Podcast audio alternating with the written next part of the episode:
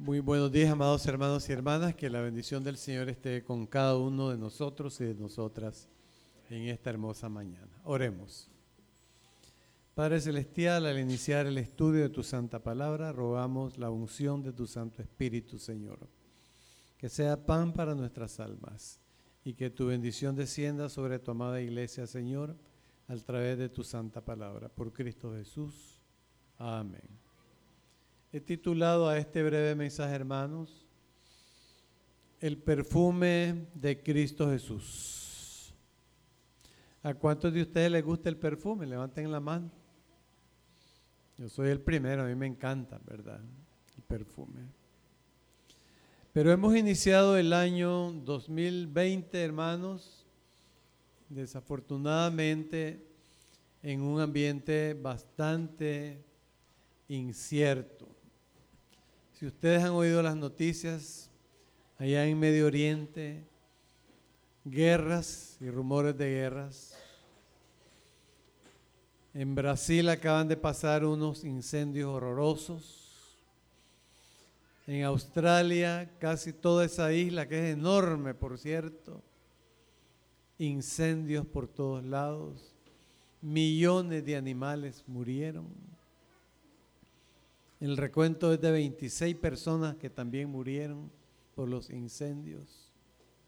Terremotos en Puerto Rico, terribles terremotos en esa región. Y bueno, hermanos, pues el panorama se torna bastante incierto.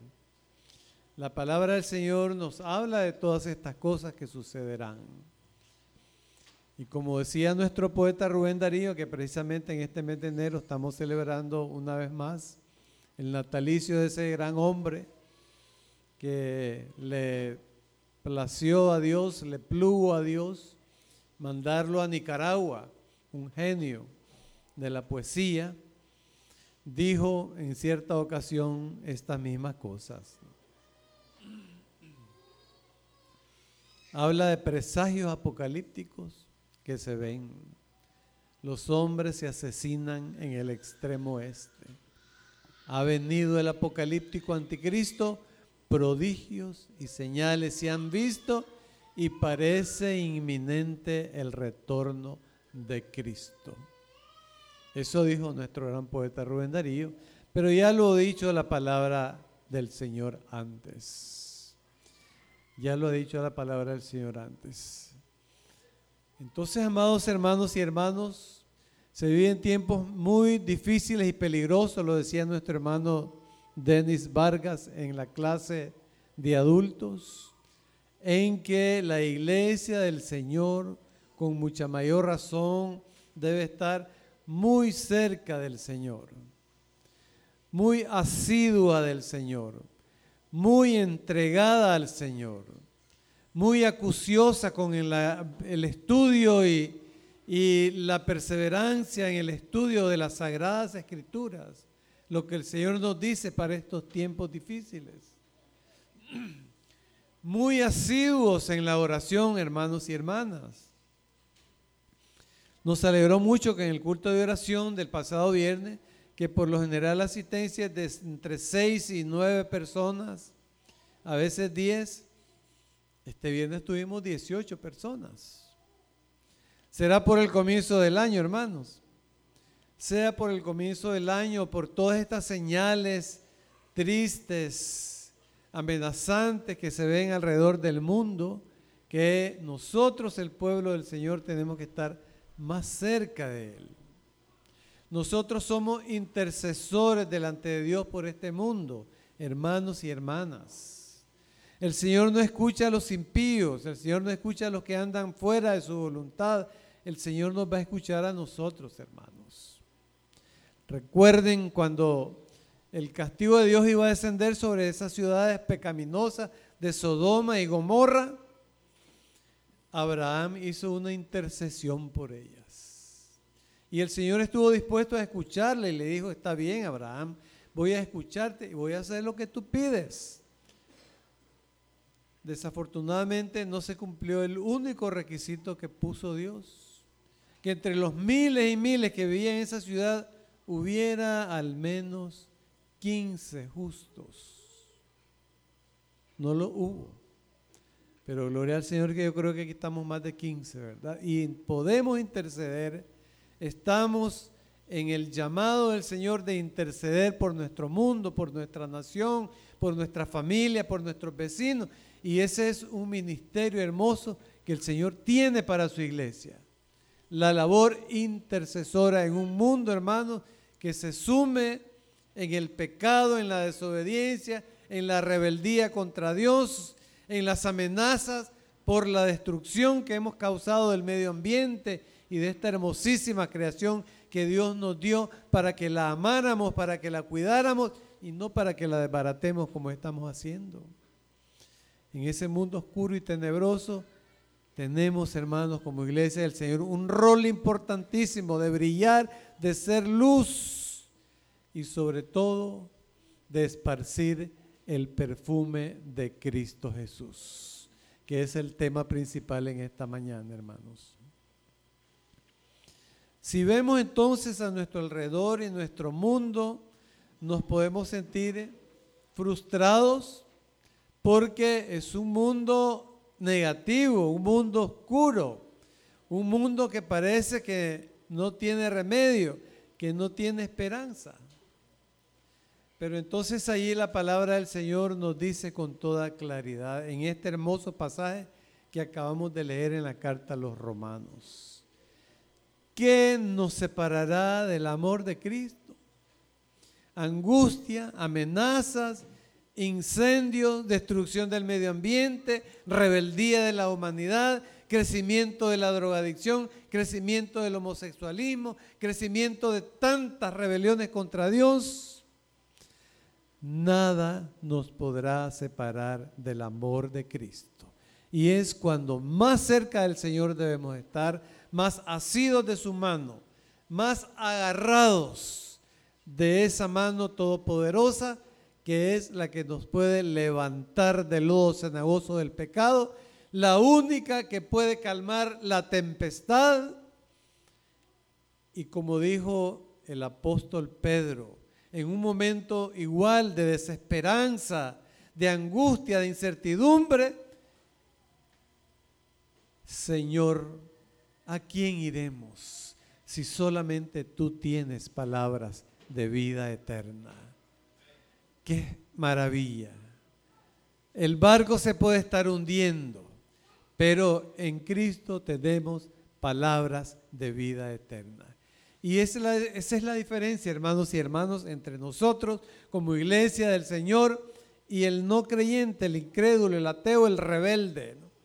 Que en la hora de la tempestad nosotros tenemos una mano que nos levanta, una mano que nos sostiene, una mano que nos da la victoria, porque como dijo el apóstol Pablo en este hermoso pasaje que leímos, en Cristo somos más que vencedores por medio de aquel que nos amó. Eso somos nosotros, amados hermanos y hermanas, la iglesia del Señor, que confía en Él y que a pesar de las tormentas de la vida, tenemos un Dios maravilloso, milagroso y todopoderoso que nos toma de su mano y nos rescata del peligro de muerte. Gloria sea el nombre del Señor por ello. Voy a pedirle al hermano Javier Alejandro que me ponga allí el pasaje del apóstol Pablo que se encuentra en 2 Corintios 11, 25. Segunda de Corintios 11, 25.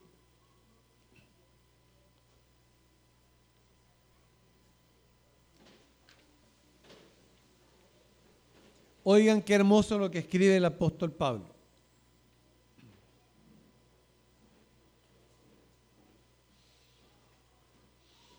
comenzando desde el 24 más bien.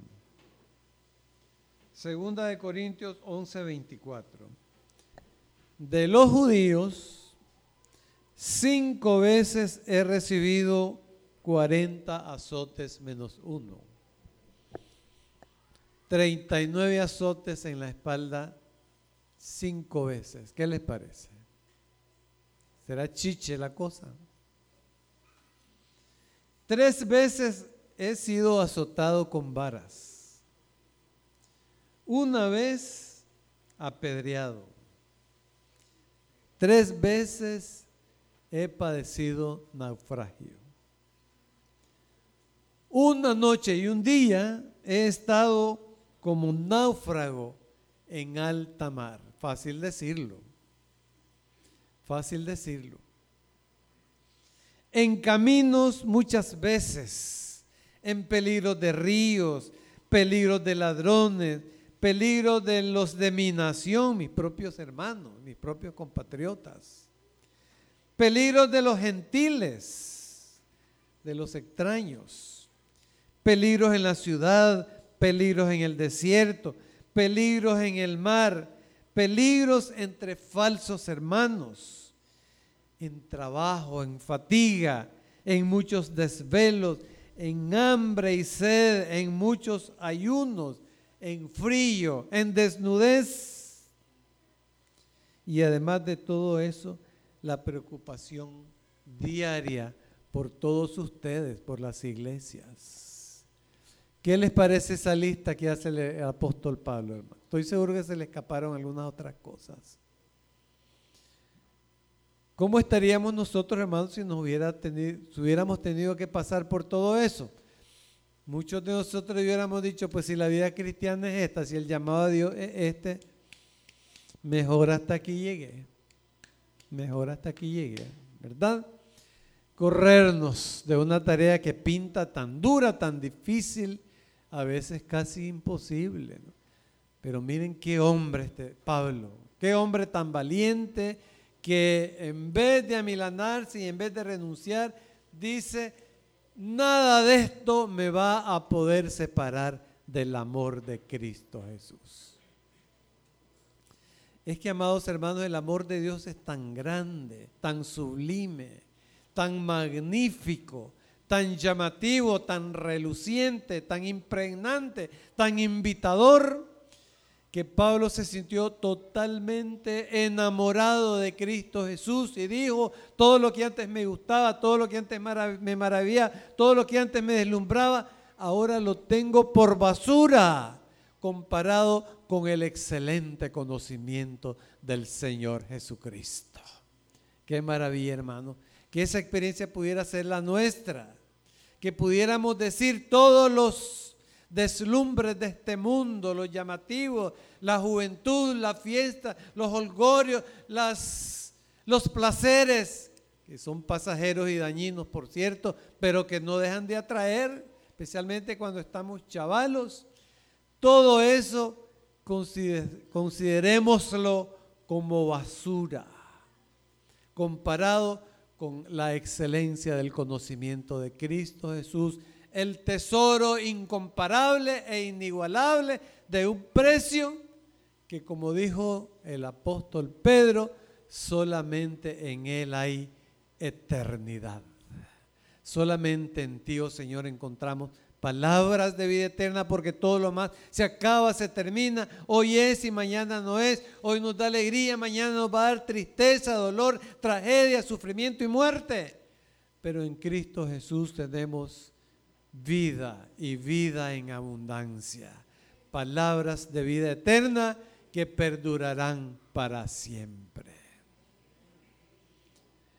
En el 2020, amados hermanos y hermanas, a pesar de un mundo que se derrumba, un mundo que cada día está más duro y más rebelde, un día un mundo que cada vez piensa más en el odio, en la venganza, en la guerra, en la destrucción, en yo primero, yo segundo y yo después, nosotros Desechemos todas esas cosas y pensemos en la excelencia de Cristo Jesús como el tesoro de los tesoros, la maravilla de las maravillas. Y que este 2020 nos encuentre más consagrados al Señor, más deseosos de servirle, más deseosos de proclamarle, más deseosos de obedecerle, más deseosos de entregarnos a Él, de poner a sus divinos pies los talentos que Él nos ha dado y ponerlos al servicio de Él y al servicio de su reino en este mundo. Cuando más bien deberíamos de, ser aquí, de decir, aquí estoy Señor, dispuesto a amarte y a servirte y a darte más de mi tiempo, de mis capacidades y de mis talentos, Triste que algunos más bien dicen, este año yo no voy a poder hacer nada para el Señor. Y lo poco que hice el año pasado no lo voy a hacer tampoco este año porque no quiero, no puedo o no tengo tiempo. Qué triste eso, hermanos y hermanas. Pero yo quisiera estar entre los que le decimos al Señor, no, Señor, yo más bien estoy más consagrado. El mundo en tiniebla hace que yo me acerque más a tu luz. El mundo en rebeldía hace que yo me sienta más fiel a ti.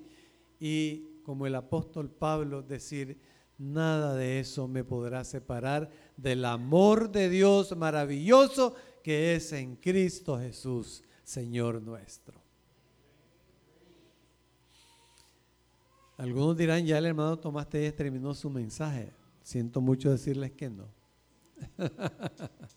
Porque sería bonito quedarnos ahí, hermano Qué lindo que el Señor nos ama, nos extiende sus brazos de amor, su bendición, su perdón, su promesa de vida eterna. Qué lindo quedarnos ahí.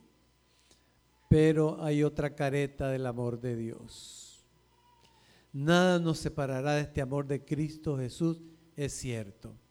Pero este amor de Dios, hermanos y hermanas, tan bello, tan hermoso, tan maravilloso, tenemos que compartirlo con este mundo en tinieblas, con este mundo sufriente, con este mundo incrédulo, con este mundo rebelde, con este mundo pecaminoso, para que al igual que nosotros hemos encontrado refugio, esperanza, salvación, paz en Cristo Jesús, este mundo también pueda recapacitar y volverse al Señor Jesús y al igual que nosotros tener fe, tener amor y tener esperanza.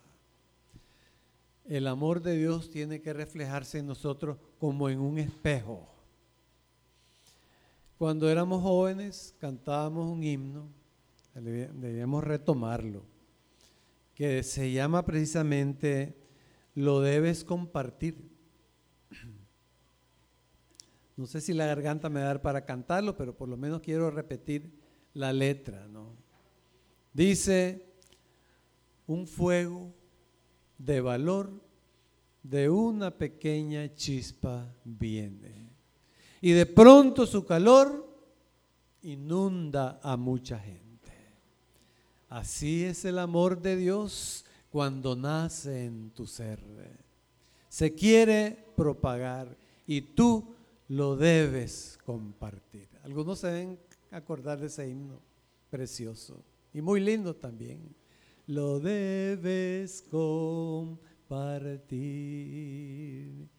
Este amor de Dios, hermano, no puede quedarse en nosotros de una manera egoísta, sino tiene que compartirse, tiene que esparcirse como un perfume en medio de este mundo que se debate en la hediondez del pecado y de la rebelión contra Dios. Se cuenta que en una ocasión un matrimonio ya de, cierta edad sufrió una situación muy dura que hizo que el esposo quedara en un estado que se llama de inanición, de coma totalmente inconsciente, su corazón funcionaba, su respiración funcionaba, pero él estaba como dormido. Y pasó un año en esa situación. Los médicos trabajaban en sacarlo de ese estado de coma, pero no volvía, no volvía de aquel estado de coma. Su esposa, muy solícita, acudía todos los días al hospital, le hablaba, lo tocaba, pero nada hacía que aquel hermano pudiera reaccionar a su estado comatoso. Un día a la esposa se le ocurrió una idea y dijo ella, voy a practicar esta idea que se me ha ocurrido. Se fue al ropero de su casa y buscó entre las cosas que uno guarda a veces en un ropero y que pasan años y uno no las toca, un perfume que ella había usado el día de su boda. Y no lo había vuelto a usar porque quería guardar ese recuerdo único de aquel perfume que había usado ella el día más feliz de su vida, cuando expresó su amor a su, al amor de su vida y se unió en santo matrimonio con él. Se untó aquel perfume, bastante abundantemente por cierto, y se dirigió nuevamente al hospital para visitar una vez más a su esposo en aquel estado de coma tan terrible. Se acercó a él, hizo que él sintiera aquel perfume muy cerca de su nariz y maravilla de las maravillas. Cuando aquel señor sintió olió aquel perfume, comenzó por primera vez en un año a manifestar algunos fenómenos de vida. Movió algunos dedos, quiso abrir los ojos. Los médicos se quedaron muy sorprendidos y le dijeron, ¿qué es lo que usted ha hecho? Y ella dijo, usé el mismo perfume que usé el día de nuestra boda. Y los médicos la animaron, mire, mañana más tarde, úntese de nuevo ese perfume y venga de nuevo.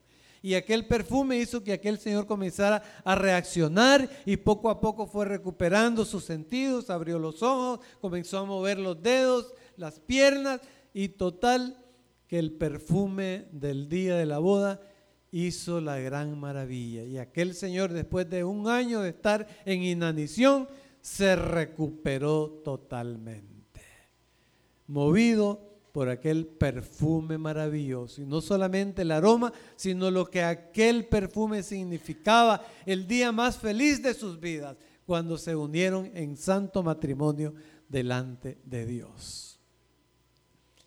Hermanos y hermanas, Cristo para nosotros es ese perfume inigualable, incomparable, maravilloso. Y el mundo está necesitado de sentir ese perfume de Cristo Jesús para salir de ese letargo, para arrepentirse de su pecado, de su odio, de su violencia, de su rebeldía contra Dios, de sus vicios y volverse a ese Dios que les ama y se entregó a sí mismo por ellos en la cruz del Calvario. El perfume de Cristo debe ser esparcido.